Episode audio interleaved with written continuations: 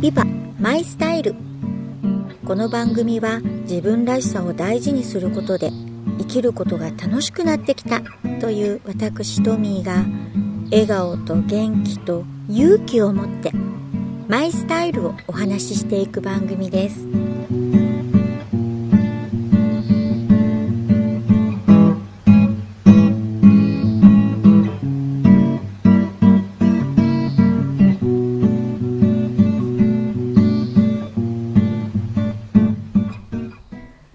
こんにちは。ビバマイスタイルトミーです。久しぶりの配信となっております。暖かくなりました。4月ですよ。4月も下旬です。今私はこのビバマイスタイルを配信するにあたって何度となくお邪魔している新潟県立植物園に来て収録をしています。私の背後にはですね、もう輝くばかりの夕日とその下に、えー、もうね、何列となくこのチューリップがたくさん植えられていまして、えっとね、まあ、2, 種2種類なんですが、うん、朱色に近い赤のチューリップと、あととってもね、濃いピンク、濃いピンクのチューリップが、もうそれぞれが何列にも連なってあの咲いています。完全には咲ききってないんですけどね、あの奥の方に朱色に近い赤のチューリップがすごい。何百本ぐらいあるんだろう。もう多分ここだけでも300本ぐらいありそう。で同じ数くらいのあのピンク色の濃いピンクのね色のチューリップもたくさん。やっぱり300本ぐらいでしょうか。あの、すごいたくさん連なって植えられています。背後にチューリップを背負って配信していきます。なんだなんだ。えー、本当ですよ。チューリップたくさん咲いています。県立植物園で先ほどパネルがあったのでね、読んできたんですけど、あの、今年は新潟県で商業用のチューリップの球根を、えー、生産してちょうど100年なんですってね。えー、1919年に商業用のチューリップの球根の生産が始まったんですって今年ちょうど100年だそうですチューリップの球根の生産って、あのー、まあ、新潟も一大生産地なんですけど花が終わる前に花切り落としちゃうんですよね。なんかもったいないですけど球根を育てるために花に栄養がいかないようにしてるんですよね。でその切り落とした花もったいないでしょ？その花であのいろんな色のチューリップがあるのでその花の色を使ってあの花を並べてね絵を作ったりしてあの飾っ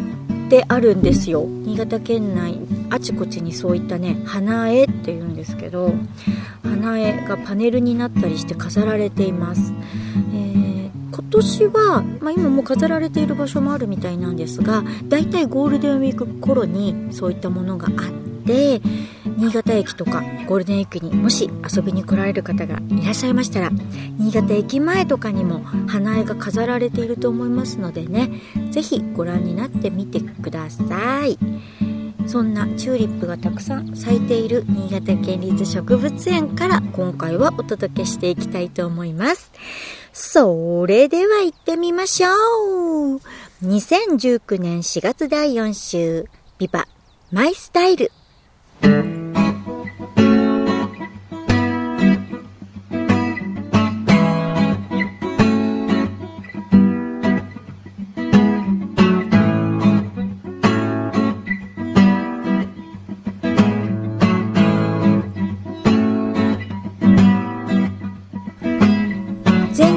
勉強する前に部屋を片付けるのは私の場合現実逃避ではなくて集中するための環境づくりなんだという主張をしたんですけれどもそんな私にですねもう頭をハンマーで殴られるような そんな出来事があったのでお話ししてみたいと思いますあのですね最近あの YouTube ってすごく流行ってると思いません ?YouTuber いろんなね、お気に入りの YouTuber がいらっしゃるという方もいらっしゃるかもしれないんですが、まあ私の YouTube もですね、アプリもですね、開くと、ものすごい上がってくる人がいるんです。まあ、それは見てるからなんですけれど、メンタリスト DAIGO さんのね、あのー、YouTube 動画を、あのちょくちょくちょく見てるんですよ。で、その中にですね、もうまさに私が言ったこととそのまんまのことがこう真逆でメンタリスト DAIGO さんがおっしゃってたんですね。勉強する前仕事をする前に毎回毎回片付けをしているというのはそれはもうただの現実逃避ですから。それ片付けと言いません。ってねおっしゃったんです。まあここまではね想定内ですよ。想定内。あのー、まあそういう人もいるでしょうけどでも私の場合はあのー、片付けするのはあくまでもあのー、すっきりさせて集中力を高めるためだし、余計なものに目がいって意識がそがれないためにやっていることだから、もう現実逃避じゃないんだよって前回はお話ししたんですが、この後ですね、まあ、それはただの片付けとは言いません、とメンタリスト DAIGO さんが話していた続きに、まあ、それは心の中がとっちらかってる証拠ですから。ってね、言われてたんですよ。もうこれ、かなりガーンときましたね。もう心の中、はい、とっちらかってます。部屋の乱れは心の乱れなんてね、あの、言ったりしますけど、机の上とかもまさにそうで、ああ、片付いていない。この机の上と同じように、私の心の中、頭の中がとっちらかってるってことなんですよ。で、大いに反省しまして、うん。あの、勉強する前の片付けは、あの、これは譲らないですよ。現実逃避ではないです。あの、違うつもりだったんですが、まずは、そんな片付けが必要ないくらいに、片付けた状態をキープしておけばいいわけですよね。で、このメンタリスト DAIGO さんの本もね、実はあの、前に読んでいたんですね。人生を思い通りに操る片付けの心理法則これも読んでいたにもかかわらず全然実行できていないという自分を反省しまして、まあ、またね、まあ、こんまりさんの本とかいろいろ片付けに関する書籍は読んではきてるつもりですけれどうーんもう今年2019年はもうほんと待ったなしでここに取り組んでいきたいと思いますよ片付けに。もう心の中がとっちらかってるのでこの心の中を 頭の中と心の中をスカーンとね綺麗にするべくはい。片付けに取り組んでいきたいと思います。ここで宣言します。あ自分も頭の中とっちらかってるぞという方はね そんな方います？どうです？皆さんあのすっきりされているかもしれませんけどねあの片付けをちょっと取り組もうかなっていう方がいらしたら一緒に頑張ってみませんか？DAIGO さんの私が頭にハンマーを食らったような動画は、えー、リンクを貼っておきたいと思いますので興味があるという方は本当いいお話されてると思いますよ。ご覧になってみてください。そして一緒に片付けをする気になったら頑張りましょう。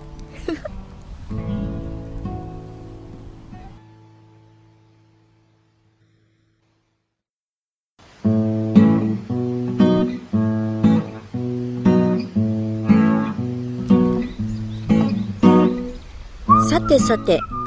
だいぶ経ちますけれど、トミーのダイエットはどうなったんだ？と気になっていらっしゃる方、もしかしたら、えー、いらっしゃいますでしょうか？お待たせいたしました。えー、その後、ダイエットですね。えー、以前、119日体重を測り続けて、え痩せて1キロリバウンド ?1 キロ2キロ？もう忘れちゃったな。リバウンドしたんだけど、えまたダイエットを始めますと自分の食べる食事の傾向を30日間記録し続けますと一緒に頑張りましょうなんていうお話をしたんですが、えー、その結果をお伝えしたいと思います。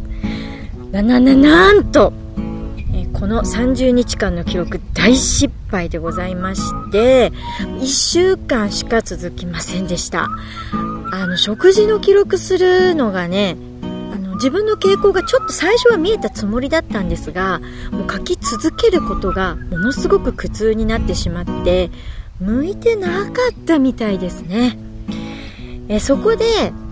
えよくよく考えてみたらそのね119日間体重を記録し続けていた時はダイエットが順調だったわけですよ。その時のねあの反省をしたい反省とこれからの展望をお話ししたいと思います。あのダイエットはねあの結論ダイエットはしていこうと思ってます。はい、えー、119日間記録をし続けていて体重を記録してるだけなんですけどあのただ記録をして体重が減っていったわけではなくていくつかのこの食べ方とかあの生活習慣とかを、うん、試みながら、うん、それを続けながら体重測定119日間続けていたんですね。120日目で記録し忘れて測ったんですよ確か。測ったんだけどそれを記録し忘れてでえっ、ー、とツイッターにもあげたんですが折れ線グラフにね記録していたんですね。でその記録していたことが頓挫してしまったことでああもう失敗したと思ってダイエットがそこで中断してしまったんです。でもよくよく思い直してみれば私はダイエットを成功したかったんであってあのグラフ作りを成功させたかったわけじゃないはずなんですよ、うん、それなのにグラフ作りにあの失敗したからといってダイエットに失敗したみたいにねあのなんだか急にやめてしまったと。おかしな話ですよね、うん、もうそろそろ疲れてきてやめたいなと思っていたところだったのかもしれないんですがまあちょっと思い直しました。1000回119日間のダイエットは非常に順調でしたしそう苦しくもなかったのでこれをまたあの取り組んでいこうと思います。で一つ決めたのは体重測定が途中で中断してもあるいはダイエットが途中でこうねその生活習慣とか食べ物とか気をつけていたのがあの少し失敗した今日はダメだったなっていう日があったとしてもそこでやめることはないなと、うん、あ中断した。あ失敗したと思ったらまた続ければいいだけですよね。で、えー、このダイエット法はうまくいってたんですよ。後であのどんなことに気をつけていたかということをちょっと紹介したいと思うんですがうまくいっていたんですよ。うまくいっていたのにもかかわらずちょっとつまずいたからってやり方をね違うことに取り組もうとかしてしまったことが今回敗因だったなと。でこんなのを見つけたんです。あのカウンセリング理論の一つで解決思考アプローチっていうのがあるんですけど3つのルールがあるんですね。その3つのルールがルール1うまくいっているなら変えようとしないこと。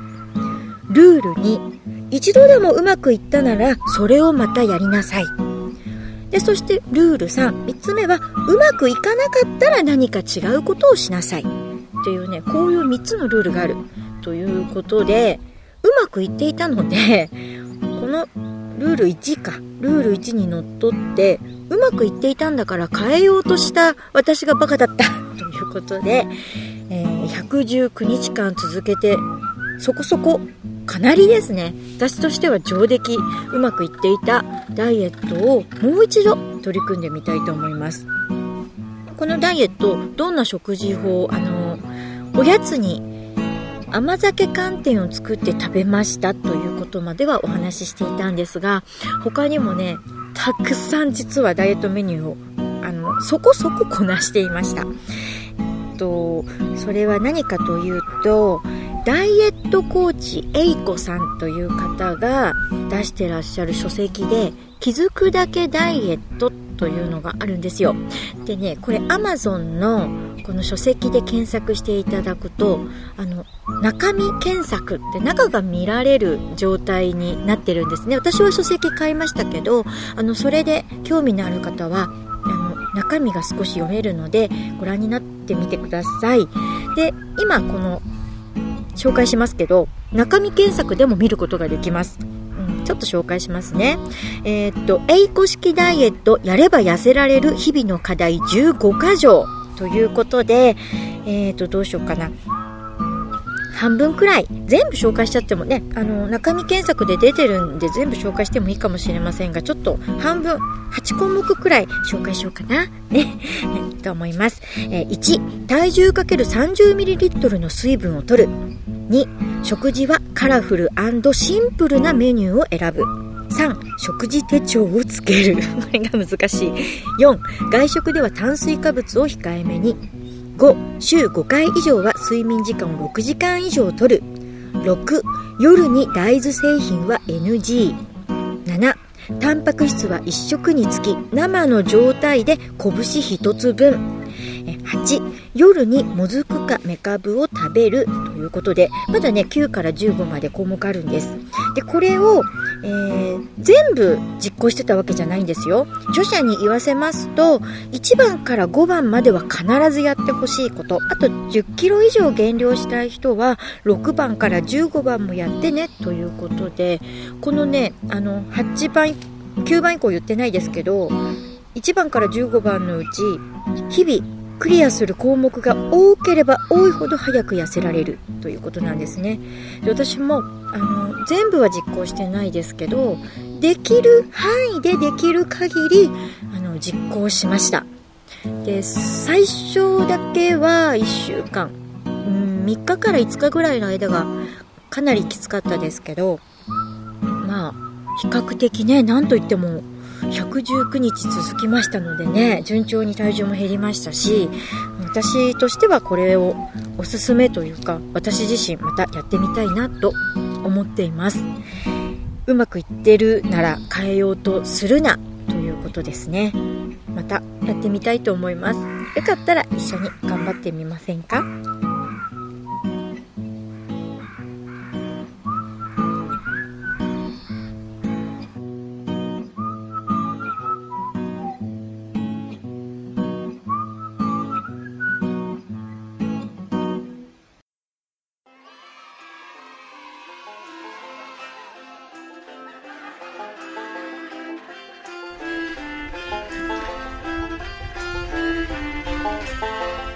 方になってきて